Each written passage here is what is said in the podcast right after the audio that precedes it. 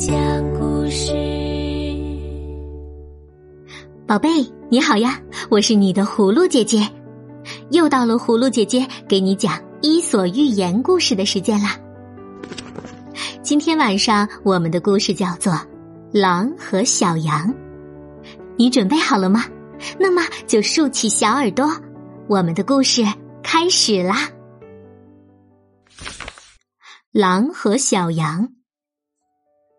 一天，一只小羊口渴了，就到一条小溪边喝水。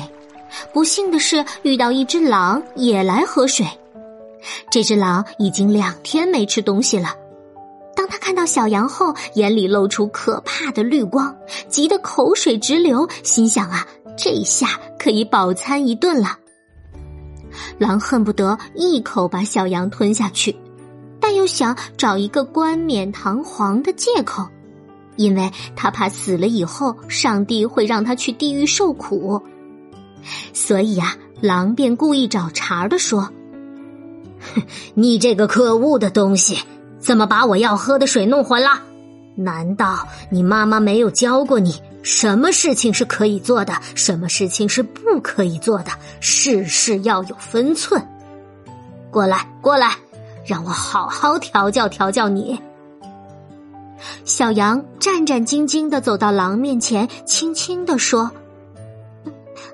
没有吧，我喝水的时候总是小心翼翼的吸的，呃，更何况您站在上游，我在下游，水是从您那边流到我这边的，我怎么可能弄浑您要喝的水呢？”饿狼一计不成，又找了一个借口。他不怀好意的笑着耍赖说：“你还狡辩！我听狐狸说，去年夏天你到处说我的坏话。”可怜的小羊叫了起来：“啊，你一定是听信了谣言，那是不可能的，因为我是今年春天才出生的呀！”狼的声音粗暴起来：“胡说！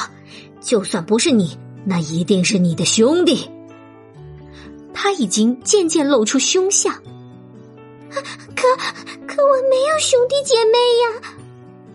小羊颤抖着说：“废话，反正与你有关。我今天一定要给你些教训，让你和家人受到惩罚。”狼一步步逼近小羊，小羊还想申辩什么，但已经被扑上来的狼一口吞了下去，吃掉了。好了，宝贝，今晚的故事就讲到这儿喽。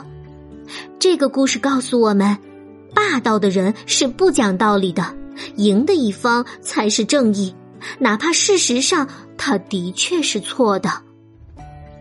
想要收听更多好听的故事，记得订阅我们的专辑。明天晚上，葫芦姐姐继续给你讲《伊索寓言》的故事。那么现在就请你乖乖的闭上眼睛。